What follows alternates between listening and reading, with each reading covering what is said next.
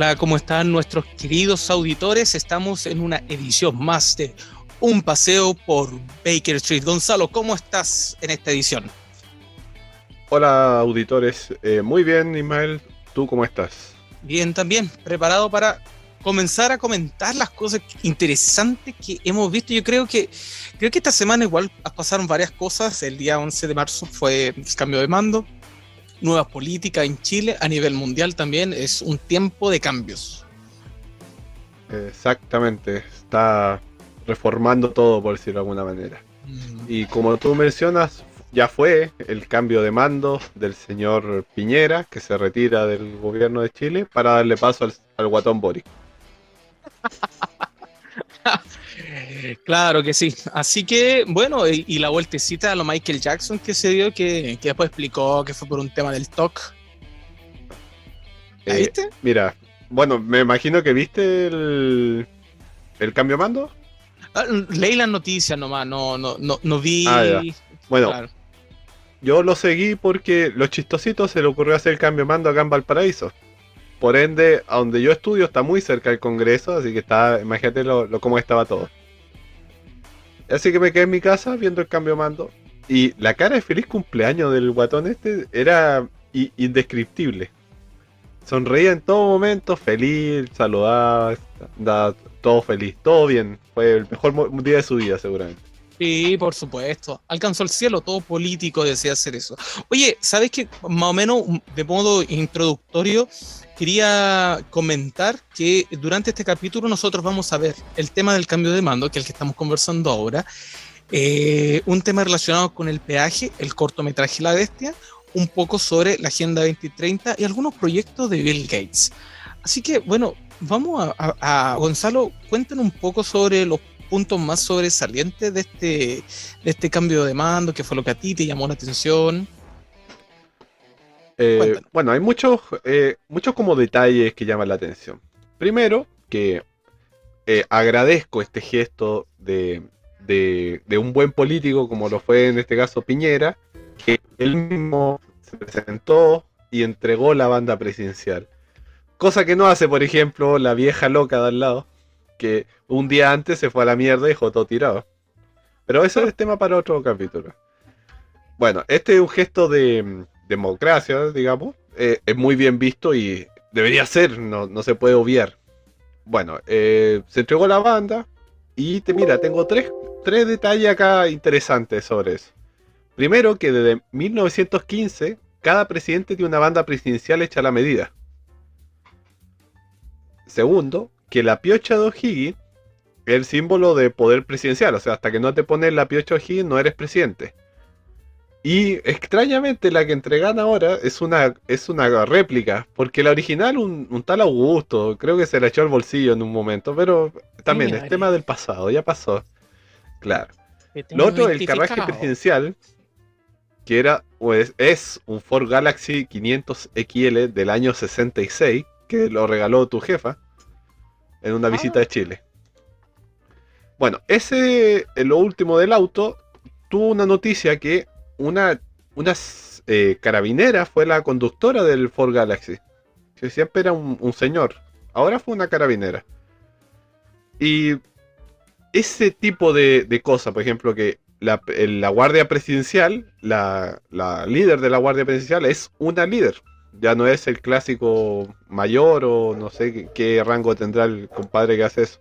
Pero es una mujer. Y muchas cosas, como por ejemplo el gabinete, está dominado por mujeres. Y este señor Boric dijo que su gobierno iba a ser feminista. No sé si es bueno que sea feminista, en realidad es un gobierno, si el gobierno es neutro, pero eh, llama la atención que, claro, el poder femenino se ha tomado el, gobierno y las funciones por ejemplo, que el primer ministro, o sea, la, la ministra de. Ah, esta señora Iska Sicher va a ser la. Se me fue el, mando. Ministra del Interior. Primera mujer ministra del Interior de la historia. Y varias cosas de esa índole. ¿Qué opina usted, señor?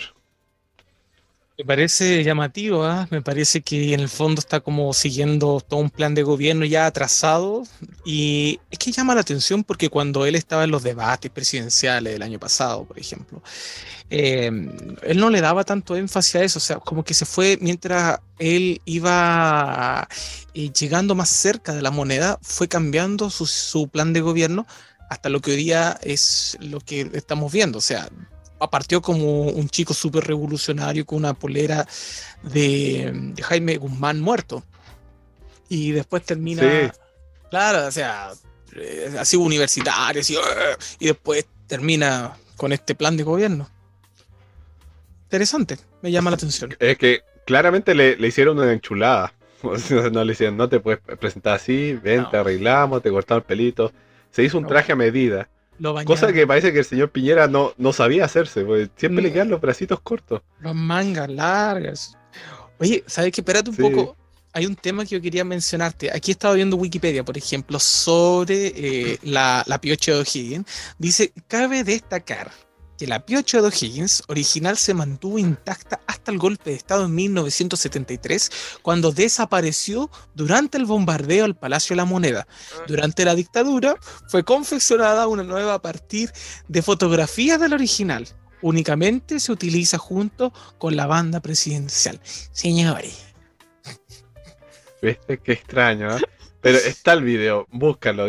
Está el tipo, a Erwin, si no me equivoco, eh, tuvo que hacerle el cambio de mando. Que saca la piocha, la deja ahí en, una almohadita que había ahí, y le tira un guante encima. Y después se echa el guante al bolsillo. Y la piocha no estaba. Magia, magia, el señor era mago. Magia, no, era un crack. Así, bueno, pues este mapa ya del pasado, ya es un nuevo Chile supuestamente, ya estas cosas ya, ya quedaron en el pasado. Sí, ahora, ahora es, un, Chile más, eh, ahora es un Chile más 2030. 2030, claro, que ya lo hemos hablado bastante. Y por ejemplo, el, mira, antes de asumir ya tiró una, una frase célebre este señor eh, Boric. Eh, le preguntaron si juraba eh, ser presidente dentro de todo. Y él dijo, ante el pueblo de Chile y los pueblos de Chile, sí prometo. Y fue lo que hablamos el, el podcast pasado de que Chile va a ser un país plurinacional. Y él lo reafirma. Y yo creo que va a trabajar mucho en eso. Así que, bueno, eso fue el cambio de mando. ojalá que este señor no haga un buen gobierno, haga un buen gobierno, no se mande ninguna cagada, porque, mira, lo van a, crucificar muy rápido. Yo creo que. Yo creo que él tiene todo el apoyo de la, de la ONU. Yo creo que sí. la SOA Bachelet. Y la señora Bachelet, y bueno. Y bueno, sabes que yo tengo una pista para que la gente pueda pensar que quién se robó las piochas. Por ahí se escuchó. Por ahí.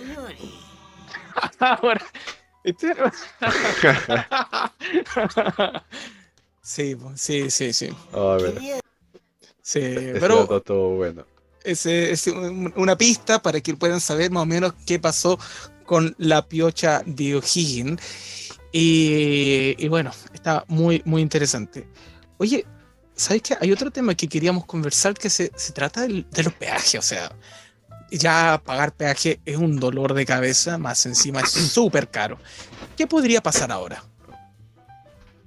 Bueno, partamos con que cada 100 kilómetros hay un peaje, una cosa así. por ejemplo, en mi caso, de Valparaíso a Santiago hay dos peajes. Eh, y no son los más económicos del país, de hecho son los más caros en, en, en horario. Claro, en fin de semana largo, por ejemplo, y sale casi 4.500 pesos un peaje. ¿Pero cuánto? 4.500. Qué ridículo. Sí.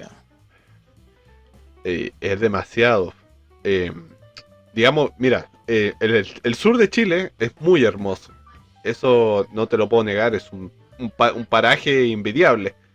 Pero ir de vacaciones al sur de Chile, lo más caro que te sale es, son los peajes. De, a ver, digamos, hasta Puerto Montt, creo que tenés 9 o 10 peajes. Y te gastaba un, no sé, un presupuesto, una casi 200 lucas. Es que es ridículo, o sea... Y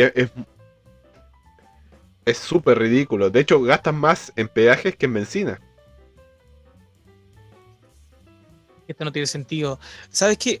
Bueno, en mi experiencia, por ejemplo, cuando vivía en Brasil, el tema del peaje era diferente ya, porque primero, el peaje más caro que pagamos alguna vez en Brasil, porque desde donde nosotros vivíamos hasta San Pablo habían como 800 kilómetros, nosotros vivíamos en el sur, y Primero, cuando tú vas por la carretera, como tú pagas peaje, tú tienes em, acceso o tienes el derecho de que si te queda en pana, puedes llamar una grúa y te vayan a buscar. Tienes, tienes SOS en el camino, tienes lugares paradas donde hay baño, donde hay café, donde tú puedes servir alguna cosa, puedes descansar, la gente puede cambiar a eh, los pañales a las guaguas, por ejemplo. Eh, eso existe en Brasil porque tú estás pagando por ese servicio. Pero en Chile no hay este servicio. Eh, mira, existe, pero es muy precario. O sea, está como. que, mira, eso pasa siempre en Chile, como que eh, inauguran algo y es todo hermoso, funcional, y pasa el tiempo y queda todo tirado ahí, y después se llena ambulante. Eh, por ejemplo, yo lo vi mucho en estaciones del metro, que inauguraban estaciones de metro hermosas, con un montón de locales comerciales, con baño, con esto, con lo y después de un tiempo ya queda la estación de metro funcionando, los locales ahí abandonados, los baños. ¿Para qué te digo los baños? con suerte está, está el tubo que baja. Entonces como pasa mucho en Chile. Y en las autopistas no es la excepción. O sea, hay cabinas de SOS eh, cada ciertos metros. O sea, un teléfono que puedes llamar. Pero la grúa mm, eh, deja mucho que desear, digamos. Y aún así es muy caro. Y es caro. El otro no es caro porque ya lo estás pagando, o sea, con el precio que tú pagas, y es mucho más barato que en Chile. Tanto así que cuando eh, estuvimos, por ejemplo, manejando en, en, Alemania, no es tan caro como en Chile. O sea, si tú pasas los euros a peso chileno, todavía Chile tú pagas mucho más y es un sistema mucho más precario que, el, que lo que hay en un autobahn en, en Alemania. Eh, es que no sé, estos tipos no, tienen para mí un, tope o no, no hay control sobre el precio que le ponen a la autopista. Porque mira, estamos hablando de autopistas que son, digamos, eh, los peajes que son el cobro mayor que hay en las carreteras.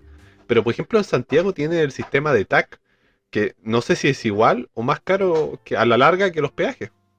Entonces como que no, no hay un, sí, no hay una regulación de eso. O sea, los tipos cobran lo que se les canta a la raja y es más, cuando hay mayor tráfico es cuando más cobran. Es que, es que ahí está el tema. Eh, de poco, de poco, de poco, encima es variable, sube los precios, baja, es ridículo. ¿Qué, es lo que dice este hombre, Esquimera? Bueno, hay un... Escucha mal. dale nomás, disculpa. dale, dale. Bueno, el Congreso estos vagos que están ahí en Valparaíso, ingresan un proyecto que exime a los conductores del pago de peaje en caso de congestión. O sea, cuando hay taco, se levanta la barrera y no se paga peaje. Mira, esto debería ser sentido común. O sea, si tú estás pagando un servicio y no te están dando ese servicio, no tendrías que pagar. No. Pero acá en Chile parece que no. De hecho, cuando hay taco es cuando más te cobran es ridículo casi. El capitalismo salvaje que se implantó en los años entre los 70 y los 80, o sea, y el 90, bueno, es que eso, eso, es capitalismo salvaje, no existe una regulación sobre, del mercado, el gobierno no está encima. La idea, la idea de, supuestamente del nuevo gobierno es que el Estado crezca y se genere un Estado más regulador, o sea, es la idea. A lo mejor por eso nace esta idea también. Eh, puede ser, es que a ver, vamos a tener reguladores de los reguladores para el regulador. Entonces, como que cada vez vamos teniendo más reguladores para los reguladores. Bueno, la idea es que hagan cambios. Ya, te... Claro, sentemos por sentado que el chileno no es para nada confiable. Eh, si puede meter la manito ahí para ganar algunos pesitos más, lo va a hacer. Entonces está obligado a tener un weón que controle a esa, esa persona. La persona que. Y así van creciendo. A la, ah, e, eso, la persona que controla al otro sujeto.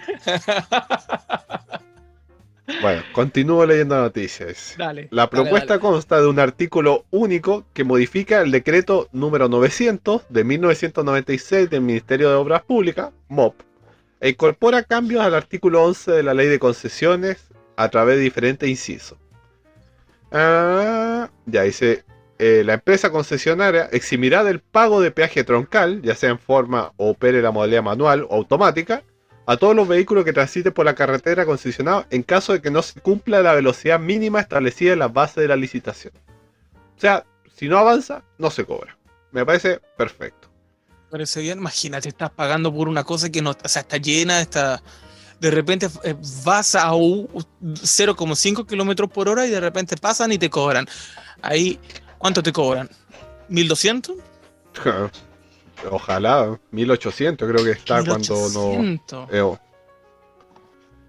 eh, a ver, la otra vez, mira, yo tuve que ir a Rancagua, de Valparaíso a Rancagua, y, y está la ruta más corta que es por Santiago y después Rancagua. Y me fui por ahí. Me debo haber gastado entre peajes, TAC. Como yo no tengo TAC, me cobra, me llegó, tuve que pagar TAC el pase diario. Debo haber pagado treinta y tantos mil pesos. ¿Cuánto, vale el pase diario? Eh, siete mil y algo. Siete mil y algo. imagínate, es, es muy caro todo. Es caro, sí. A mí me parece caro que lo bueno es que yo no vivo en Santiago. Imagínate la gente que vive en Santiago y tiene que trabajar, no sé, en los Andes o, o fuera de Santiago que tenga que pagar un peaje todos los días. Ridículo, ridículo. Sí muy salado. Bueno, ojalá estas propuestas y más como estas vayan apareciendo cada vez. Pero, bueno, Oye, ¿sabes qué otro tema que, queríamos conversar era sobre el éxito que ha tenido el cortometraje eh, La Bestia? Mira, es interesante que este es el segundo cortometraje que aparece así con mucha fuerza a nivel mundial. El primero, no sé si te acuerdas, que es la historia de un oso. Inclusive me parece que en el año 2000, eh, en el año 2016 me parece que ganó un Oscar eh, al mejor cortometraje, La historia de un oso. También se trata de situaciones de durante la, la época de gobierno militar y eh, esta también se trata de... ¿De qué se trata la bestia, Gonzalo? ¿Qué, nos puedes contar? Es un cortometraje, digamos, de la señora Ingrid Overrock, creo que se pronuncia. Eh, y es una mujer que adiestraba perros eh, para carabineros durante la dictadura de Pinochet. ¿Qué hacía con estos perros, Ismael? Oh, era terrible. Lo que pasa es que ella fue conocida por una situación muy compleja. Se trataba de, torturas eh, en una calle, en una casa en Ñuñoa que era conocida como la, me parece que le decían la discosexia, una cosa así, porque se cometían eh, torturas sexuales en este lugar y colocaban música, por eso que le llamaban la disco, y le ponían música y con música para bailar estaban haciendo estas atrocidades en ese lugar. Y junto con eso ella utilizaba su perro para que un perro grande, un pastor alemán, para que el perro se hiciera, o sea, para que estuprara, violara a las personas con las que estaban, que estaban torturando. Entonces, cuando esto salió a la luz en, la década de los 90, fue una cosa totalmente horrible. O sea, y es la historia de, esta señora que aparece en, este cortometraje. Eh, o sea, claro, tú bien dices, en los años 80 apareció esta, esta, historia o esta. Que, es una descripción de lo que hacía esta señora. Imagínate la cara de la gente de esa época. O sea, si al día de hoy suena chocante o horrible, imagínate la gente de esa época. Entonces, bueno, el, se hizo un cortometraje de esto, en, como en stop motion sería el, término de animación. Sí, sí. Eh, bueno, en realidad lo que pasa es que sí, pasó en los 80, pero no sé si tú te acuerdas que esto salió, eh, se hizo públicamente conocido por un reportaje, me parece que fue de informe especial como en los 90 sobre esta señora y lo que ella hacía. O sea, hasta ese momento, ante los 80, era tanto sí que a ella se le pasó la mano. Dice, dice la leyenda, dice la leyenda, que a esta mujer se le pasa la mano con la situación y, Carabinero y, bueno, y la, el Servicio de Inteligencia Nacional, la CNI, la mandaron a matar. Entonces, por eso es que en el corto aparece que de repente aparece un, como un hombre con una pistola, le dispara y le, y le dispara en la cabeza. La cosa es que sí, le disparó en la cabeza y la mujer aún así siguió viva. Murió años después, pero eh, eh, la, la idea de, esta, de este cortometraje es poder mostrar la vida de esta psicópata asesina. Claro, o sea, el, cortometraje no busca para nada ser agradable. Es Oh. cruel como, o, o chocante como fue la, la historia de ella. Y yo creo que hay que tener sangre fría para, para ser ella. No, no, no, a ver, algú- algún problema psiquiátrico tenía esta señora. weón. No creo que una persona en sus cabales haya podido hacer estas cosas. No, por supuesto que no. Mira, ella, esta mujer, nac- eh, bueno, nació en el, año 90 en el año 44 y con 57 años de edad murió el 17 de marzo del 2001. Ingrid Felicitas Olderock eh, Benhart. Eh, de carabineros, bueno, ella fue parte de carabineros y después la echaron, imagínate. Y se, se transformó en capitana de la DINA, Dirección de Inteligencia Nacional. Exactamente. Bueno, es que yo creo que la Dina era la única que soportaba sus- sus métodos de tortura. Sí, es que para eso estaba esa gente. Eh, así se llamaba. La, la casa de Ñuñoa le decían la venda sexy. Exactamente. No, horrible. Bueno, este es corto fue. eh, está nominado a los Oscars como mejor cortometraje animado. Esperemos que le vaya bien, porque si bien para los realizadores, agarrar esta historia y, y mostrar la crueldad de la historia a través de animación eh, es un trabajo importante. O sea, está muy bien hecho. Pues te muestra, de hecho, te da pudor ver esta, este cortometraje. Entonces logra su objetivo, yo creo. Sí, a mí me pasó una cosa bien específica. Lo, lo encontré muy, muy negativo. Encontré, o sea, eh, eh, está hecho como la historia del oso, sí, con este, con este tipo de, de grabación. O sea, son maquetas que fueron cortando y fueron haciendo la- la- la- el movimiento. No es, no es digital. Y lo que sí me, me- me- dejó, primero, no es para niños. No, no es para niños. Y me dejó una, Ni te deja una sensación, no, para nada, te deja una sensación negativa. O sea, te, te refleja lo que te refleja la maldad de la situación. Y sí, lo encontré negativo. Pero, bueno, Sí, es que es súper negativo. Ahora, hay algo que me llama la atención, que lo estoy viendo acá en los comentarios, y claro, tienen razón. Siempre en Chile se, se recuerda mucho la dictadura. Mm, sí. Fue algo que caló en el alma de todos los chilenos. O sea, todas las atrocidades que se cometieron ahí, hasta el día de hoy siguen dando de qué hablar. Sí, es verdad, pero mira, Y ¿sabes ya- qué? Hablando así de lo que la gente habla en la calle, por ejemplo, tú conversas con las personas en, el- en tu día a día, con tus compañeros de trabajo, y nadie menciona la dictadura. O sea, ya es otra generación en el fondo. O sea, Pinochet lo único que sirve es para hacer chiste ahora. Claro, es lo que hablábamos, que nosotros somos o hijos o nietos de esta generación. Entonces ya Claro. como que a nosotros no nos tocó. O sea, yo por ejemplo, ¿qué, qué, qué me pasó a mí con la dictadura? Y nací en Argentina por culpa de la dictadura. Eso me pasó. Claro, pues, eh, hay Entonces como que... Claro. Pero más allá de eso no... Nada más. Bueno, mejora de la suerte a este cortometraje. Ojalá que traiga un premio Oscar. Puede ser un aporte económico importante para, para sus creadores y realizadores. Y les a todos les viene bien el dinero. El sucio dinero. El mil dinero. Eh, ah, el señor Hugo Covarrubias. Así se llama el director de, esta, de este cortometraje. Oye, a propósito de, de corto, bueno, a propósito de cine y ese tipo de cosas, vámonos a la recomendación de Baker Street. A la recomendación que está muy acorde a Baker Street. Ojo. A Baker Street, sí, ya, vamos. Escuchémoslo. La recomendación de Baker Street.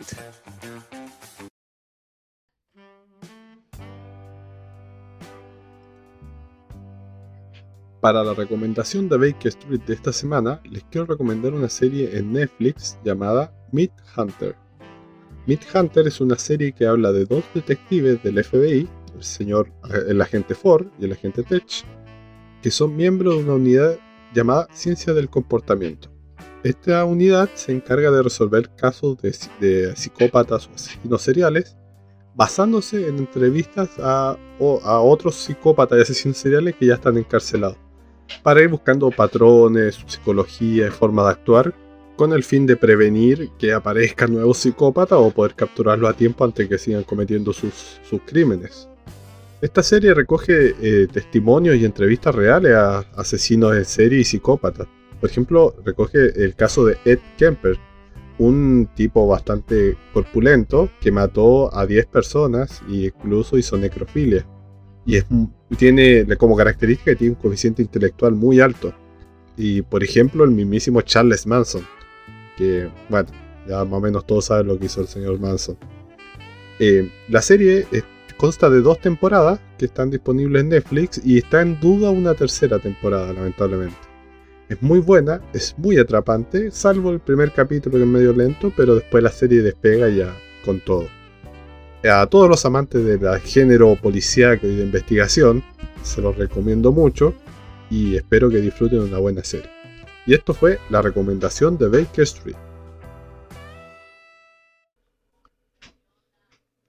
Y volvimos.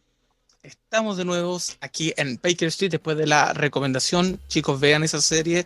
O sea, eso, eso ¿es una serie o es una...? Es una serie, sí. hay dos temporadas. Bueno, lo digo en la recomendación, así que escuchen la excelente, recomendación. Excelente, sí. Yo creo que la escucharon ya. Así que vamos a este otro tema, la Agenda 2030, entre paréntesis, matrimonio igualitario y dólar digital.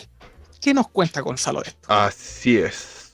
Bueno, primero, antes de irse de Don Piñi, dejó una bomba ahí, o tiró unos proyectos de ley importantes. Por ejemplo, que se aprobó en Chile el matrimonio igualitario entre personas del mismo sexo, obviamente. Eh, bueno, el gobierno dice que de esta forma firma el compromiso con la diversidad y el conocimiento de todos los proyectos familiares. Eh, a mí me parece perfecto. Se case quien se quiera casar. Yo creo que está abierto a todo. Pero no sé, no sé qué más agregar. Me llama la atención que todo esto está muy acorde con la Agenda 2030. O sea, eh, muchos países están, están avanzando acorde con la Agenda 2030 para que al llegar el año 2030 todas estas cosas no sean proyectos de ley, sino que ya estén implantadas. Y el otro tema es un dólar digital, según lo que hablaba eh, John Biden. ¿Qué, decía este viejito? Exactamente, el señor Biden, que ya en cualquier momento tira la, pata, el viejo ese, está cada día más, más viejo. Es un androide ese hombre. Sí, para mí que el mismo androide ese que usó el Zuckerberg. Para mí que le, vendió uno.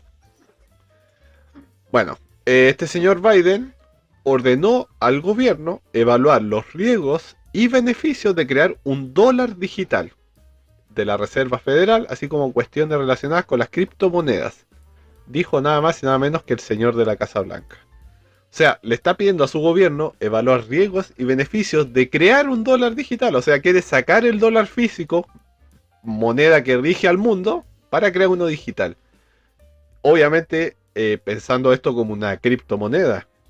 O sea, no era tan malo el tema de las criptomonedas como parece. Oye, interesante. Porque, ¿Qué opina usted, señor economista? Ya sabes que a mí me llama la atención de que la última variación que hubo grande del tema de las criptomonedas, que fue con la invasión a Ucrania, eh, los que se vieron afectados fueron los chinos. O sea, cualquier variación echa a perder el mercado chino. O sea, China en algún en alguna Ojo que los chinos que prohibían el uso de las criptomonedas. Claro, porque a ellos no les conviene. No les conviene la criptomoneda a los chinos, pero me parece que a John Biden sí.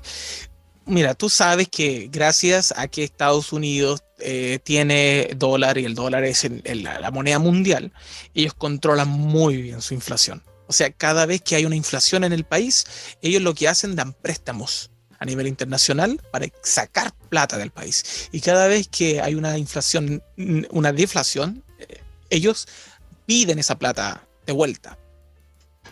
Entonces así controlan la economía mundial y la economía interna del mismo país. ¿Tú sabes cuál es el país que tiene más dólares aparte de Estados Unidos? A ver, te lo digo yo, ¿qué país va a ser? Y nuestro querido Argentina, por supuesto. O sea, porque es una economía dolarizada. Eh, no, no sé por qué. eh, bueno, fue en el gobierno de Menem, que no sé qué chanchullo hizo, pues no lo he estudiado bien. y se hizo una economía dolarizada, basada en el dólar. Pero hay una cantidad de dólares circulando en Argentina y muchas cosas se basan en el dólar y se transan con dólares de ya sea formal, informal, blue, eh, ilegal, en negro, el nombre que le pongan, que lo hace el país con más dólares en circulación después de Estados Unidos. Interesante, ¿eh? Sabes que la mayoría de los países que ocupan el dólar como segunda moneda, eh, como segunda moneda rigente, son países donde la moneda local es muy débil. Por ejemplo, pasó con el sol eh, eh, peruano, pasaba con la moneda en Filipinas también. Entonces tú llegas allá o compras en la moneda local o en dólar, porque la moneda local no tiene valor. Entonces puede haber una fluctuación muy grande por causa de una inflación, o como el corralito del año 2001 en Argentina, y de ahí pasa, eh, no tiene más valor la plata. Y tú sabes que eh, la gente prefiere tener dólar porque si de repente pasa una hecatombe mm, económica, lo primero que hacen empiezan a, a, a, limitar las salidas de dólares del país. Entonces la gente no tiene plata. Sí, pero es el, las variaciones son muchas. Mira, yo recuerdo un tiempo, unas vacaciones de verano cuando yo estaba estudiando allá en Argentina, que me vine a Chile de vacaciones y encontré trabajo y trabajé un par de meses. Y la y parte del sueldo lo cambié en dólares. Creo que eran como, no sé, 300 dólares, una cosa así. Y obviamente fui al banco acá, ningún problema, tomé señor sus dólares y fui allá y eh, así como cotizando, coticé en una casa de cambio, me daban el valor equivalente más o menos y lo cambié afuera, con los tipos que transan afuera. Tripliqué la plata. Con los o sea, pero tripliqué la plata que llevaba. Entonces fue como. A mí me impresionó porque no sabía qué hacer. Sí, tripliqué la plata que llevaba. Oye, sí, pero, ver, por ejemplo, lo... yo de 300 dólares me, me, correspondía, no sé, en pesos argentinos, 2 mil pesos. Saqué 6 mil pesos. A ver, pero la gente que está porque en creo... la casa no lo hagan, eso es, muy peligroso. Eh, sí, no lo hagan porque te llevan como a una, un, a una, ¿cómo se llama? Como un local así escondido por abajo en un subterráneo y hay un, hay un mesón gigante. Sí, eh, hay que tener huevos para hacerlo, eh, pero es tránfugo. Lo hice, Claro. lo hice y saqué muy buenos resultados. Sí, tú fuiste el 1, el 0,001% que se benefició de la mafia de los dólares. ¿Qué te parece? Eh, ah, de, de hecho me asusté, pues dije, me están jodiendo, me están dando esta cantidad. pues, ah, Eran una cantidad de fajos de billetes que dije, ¿cómo mierda me llevo esto? Y fue porque cuando yo compré el dólar, bueno, un día X, y cuando lo vendí había habido un problema, entonces subió el dólar, pero subió así descabelladamente. Y justo yo estaba cambiando ahí. Y me pasó eso. Y caso contrario, un trabajo que hice me lo pagaron en dólar. Y cuando fui a cambiar dólar, perdí dinero. No fue tanto, como pa pero perdí bastante. La vida te compensó, ¿ah? Compensación. Me compensó, me, me cagó. Sí, sí. Me cagó media vez. Uy, Gonzalo, fue. Qué interesante la tu historia. Oye, y eso lo hiciste en Argentina, todo fue en Argentina. En, sí, en Argentina. Sí. Mira, me hiciste acordar, algo que no nombramos del cambio de mando es que vinieron presidentes de, de los países vecinos. Estaba el señor de Perú, que no recuerdo el apellido, pero me agrada bastante el señor ese. Es como piola. Y estaba este, este personaje, Fernández, que prácticamente le sacó el zapato y le empezó a lamer las patas al Boris. O sea, bueno, insoportable, lo, lo seguía y le, le hablaba, le hablaba, le hablaba los cinco segundos que, que lo tuvo que saludar, le hablaba, le hablaba, y era ese típico viejo arrastrero, así que está un, un desagradable. Agradable. Oye, y ¿sabes qué lo que yo encontré? Que, pero, pero, pero mal, mal, mal, mal tema. No me gusta meterme en política, pero invitaron a Dilma Rousseff. Dilma, Ah. a ella, a ella la, destituyeron del mando por corrupción. Ya, la señora no tiene cargos de corrupción a su haber. Sin embargo, la corrupción, la mayor operación anticorrupción de la historia de Latinoamérica, se llevó a cabo bajo, o sea, se llevó a cabo bajo su, su, su, su gobierno porque gente que estaba, que era su subordinado de esta señora, estaban metidos con la operación Lavallato. Entonces, como que no te da muy buena espina que coloquen. me cae bien Dilma, me, me cae muy bien, pero pero que son personas que están metidas con, están con nombre sucio. Claro, exactamente. Y a, lo mejor indirectamente o directamente, no sé, pero no, no generan una buena imagen. Claro, no. Yo pensé que iba a estar Biden o, o la, o la señora Henry, que es la. Tú sabes, que, que es como la no, segunda. se- señora Elton John. Ah, bueno, Ah, tampoco. Decía la estuvo, señora Elton John. No, no, No, la no señora estuvo Elton John. no estuvo. No estuvo. Pero es que ella le fue a dar. Le fue a dar la bendición antes de. Antes que lo sacaran. presidente, o sea que lo pusieran como pasa. presidente. Oye, hay otro tema que Ella lo queríamos- peinado. Sí, pues como niñito cuando va al colegio. Pero, oye, sigamos adelante con la agenda que tenemos. ¿Sabes que esto se trata de Bill, Bill Gates? O sea, oye, voy a cambiar la, voy a poner, voy a cambiar la música o poner una música más. Adelante, adelante. Bueno, ¿quién es Bill Gates? Se preguntarán ustedes. Es un tal, el hombre más que gana un- una chaucha ahí haciendo unas cuestiones de computación, no sé. más ambicioso el mundo. Como diría, claro, un, nerd, por decirlo de otra Es manera. un nerd, un nerd viejo. Oye, yo Bueno, quiero leer esta noticia. Adelante. A ver, mira, se trata, esto, esto interesante, ¿ah? fue publicado durante esta semana. Se llama La noticia que todos temíamos oír es anunciada por Bill Gates. ¿De qué se trata? O sea, según lo que dijo Bill Gates, el empresario señaló que los teléfonos celulares tendrían una fecha de caducidad, algo que nos resulta casi imposible de imaginar, pues cada día se oficializa un nuevo modelo con algunas características mejoradas. Pero, ¿cómo ocurriría esto? Bueno, Bill Gates indicó que los mismos serán reemplazados por, ponga atención, tatuajes electrónicos que permitan tener archivados algunos datos personales como deportivos y médicos, o sea, el famoso chip que se llevará a cabo por medio de la empresa Chaotic Moon del señor Bill Gates.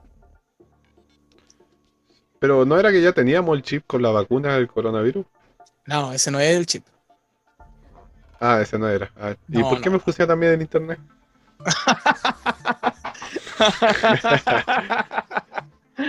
a dudar, a dudar, todo calza, Gonza, todo calza. bueno, eh, claro, efectivamente, en vez de este señor eh, Bill Portones, en vez de meterte un chip bajo la piel, te va a tatuar un chip. O sea, sería una tinta con chips. Va, deja- voy a dejar de decir chips, pero lo he dicho mucho. Sería una tinta que sería al fin y al cabo un circuito electrónico con el cual es como si te implantaran un celular en vez de un chip en la piel. Eh, este señor aclara que no es para fines eh, de control de la sociedad, sino que es para eh, más, más fácil acceso a, a conectividad, seguramente. Ah, claro, por supuesto, por supuesto. O sea, más fácil conectividad, mejor andamos con una antena en la espalda. Es que, claro.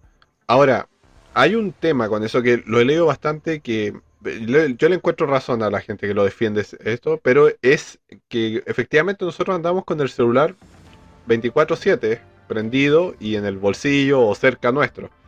¿Qué tan distinto sería tener un chip en la piel? O en este caso un tatuaje electrónico.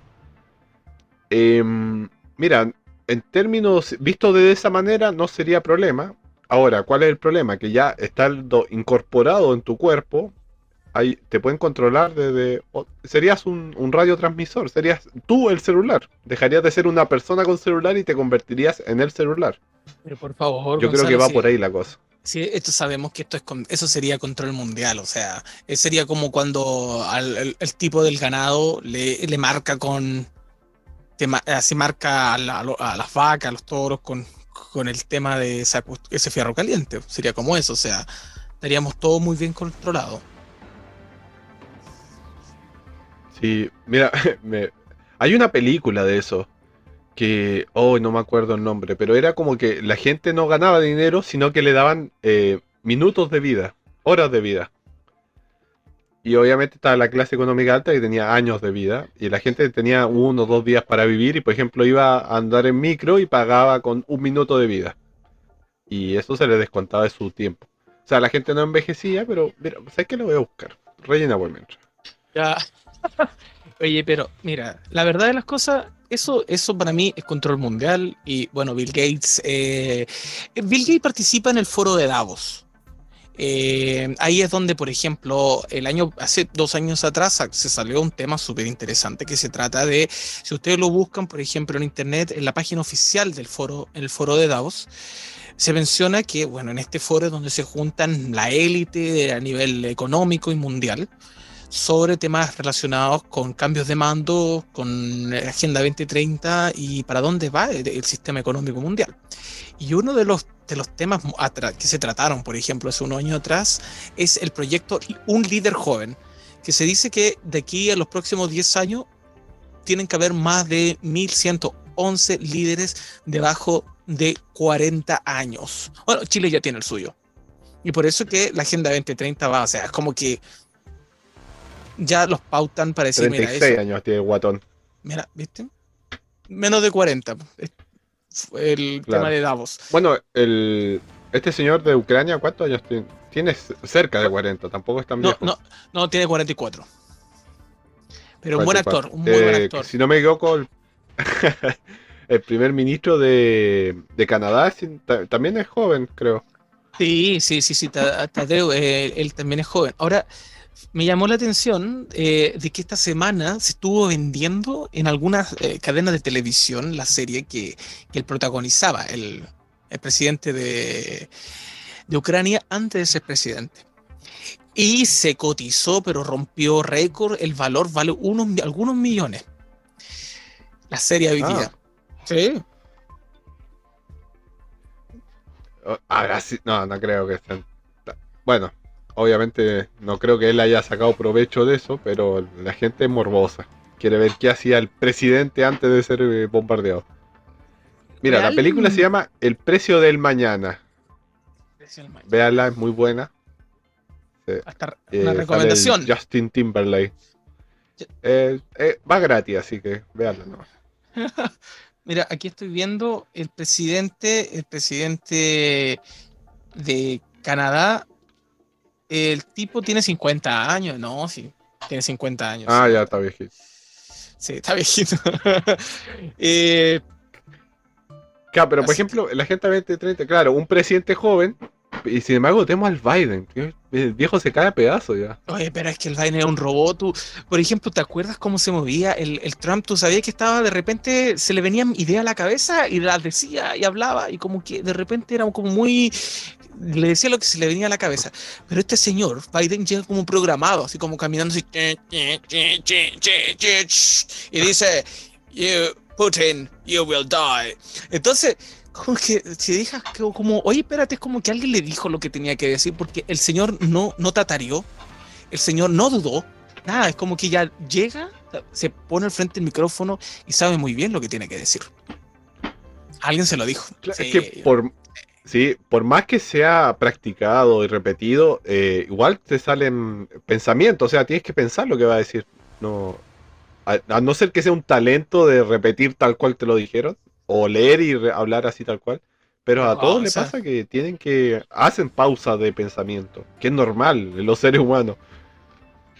Gonza, este, este tipo tiene, eh, tiene eh, ¿cuántos años tiene John Biden? Es, no sé, anda por ahí con la, tu jefa. El señor es de la tercera edad. no, parece que un es un chiquillo al rabo. Mira, 79 años, de 1942. Ah, ya. Es un, es un, es un chiquillo al lado de la señora reptiliana. Bueno, cuando asumió este caballero, se hablaba mucho de que todos lo eligieron porque se iba a morir luego y iba a asumir la, la, la chica esta que es como la señora, que es como primer ministro también, no sé, que es bien popular en Estados Unidos. Ah, la que era todo un... Ajá, que era todo como un, show para que muriera luego el Biden y se quedara ella en el poder. Que no lo descarto todavía, ojo. Kamala porque ya tuvo problemas de salud, es ella que es como media latina, no sé, representa varios grupos en Estados Unidos. Sí, todo el que no es blanco, una cosa así, así puede ser cualquier cosa, puede ser, puede ser latina, puede ser media negra, puede ser media, bueno, asiática no parece mucho, pero es como el poder, el poder actual, el poder nuevo, el de la mujer, el, y obviamente mucho más joven que Biden. Tiene 57 años. Claro. 20 años más joven. Por supuesto. Bueno, así con el señor Gates que quiere tatuarte el celular. Ah, me, me saltó una duda. ¿Cómo, se, ¿Cómo será el tema de la cámara? ¿Te pondrá una cámara en el ojo? Así como Terminator, es una cosa, es una lucecita. Ta tan, tan, ta tan. Mira, a lo mejor, a- lo nos vamos todo. acercando más. Sí, ahí viene todo, la revolución de las máquinas. Oye, va- vayamos al último tema, que un poco una, una, un- una autorización, un update de Rusia y Ucrania. O sea, es una, es una situación que está todos los días en la noticia y la cantidad de refugiados que hay. Igual se les salió un poco el tema de que la frontera con Polonia están siendo muy discriminadores. Eso como que... Y, y, y día estaba leyendo de lo que significa la Z, porque la Z la Z es como un, un logo que ocupan los rusos. Y, es- y la Z, la, la- letra Z, no existe en el alfabeto ruso. Entonces se cree que podría ser una palabra que, sin- que signifique historia. Entonces, eso me llamó la atención. Y también que se habló mucho de un ataque de Rusia a una maternidad. O sea, hay imágenes súper crudas de mujeres con bebés saliendo heridas por causa de estas bombas. Y es terrible en realidad. eh, eh, la guerra es lo peor que le puede pasar a cualquier ser humano, no importa el bando. Pero ¿sabes qué me llama la atención? Que los rusos defienden este ataque diciendo de que lo que ellos hicieron fue atacar en la maternidad, el hospital en general, porque era uno de los blancos que ellos eligieron porque supuestamente se estaban eh, generando o se estaban creando armas biológicas y se estaban modificando el ADN de, seres humanos para crear super, superhombres. ¿Qué piensas tú, Gonzalo, de eso? Ah, bueno, estamos hablando de Rusia. eh, no me extrañaría para nada. Eh, ahora que, que Rusia ataque a Ucrania por estar haciendo lo que ellos seguramente hacen, o no sé, no tienen moral para hacerlo. Y volvemos al tema. obviamente es horrible la guerra. Más aún porque hay gente que, que, eh, civiles que están entre medio de un conflicto de dos pelotudos o de una guerra económica. Y entonces los civiles siempre serían la peor parte. Y que ataquen un hospital, o sea, eh, a ver, deben tener algo de dignidad los rusos y no atacar hospitales y cosas así. A no ser que sea por una causa como la que dices, que pueda llevar un- a, un, a un problema mayor. Visto desde el punto de vista de acá, nosotros que vemos las noticias, claro, lo, ponen como algo terrible, y que es algo terrible, pero no sabemos las razones rusas para hacerlo. No creo que estén tan desquiciados de atacar un hospital. O sea, no. no va en el código de honor. Hay un, tú sabes que la guerra está, se rige por un código de ley que se creó en el año 1880. Y, y, por ejemplo, hospitales no se deberían atacar. Bueno, Estados Unidos violó todos esos códigos al bombardear, por ejemplo, cuando bombardeaba Alemania en las ciudades para matar civiles, o cuando lanzó Nagasaki, la, bomba atómica en Nagasaki y Hiroshima. No te vayas tan atrás, en Irak dejó bastante cantidad de muertos. ¿eh? Sí, o sea, se viola constantemente la ley, esta, el, el código, este código de guerra que, que, bueno, debería, debería existir y, y, bueno, lamentablemente es lo peor, por eso que, como tú decías, los que sufren al final son las personas que no tienen nada que ver con este asunto. Bueno, eh, habían... Espera, Dale, antes de, de cerrar, que está bien, el conflicto Rusia-Ucrania, pero ¿tú sabías que hay seis guerras actualmente en el planeta? A ver, dale, qué interesante eso. Por ejemplo, está Etiopía, que lleva 16 meses en guerra. Y ya lleva cerca de un millón de personas muertas de hambre. Ah, escucha bien esto, de hambre. ¿Y tú habías escuchado de Etiopía con problemas de guerra?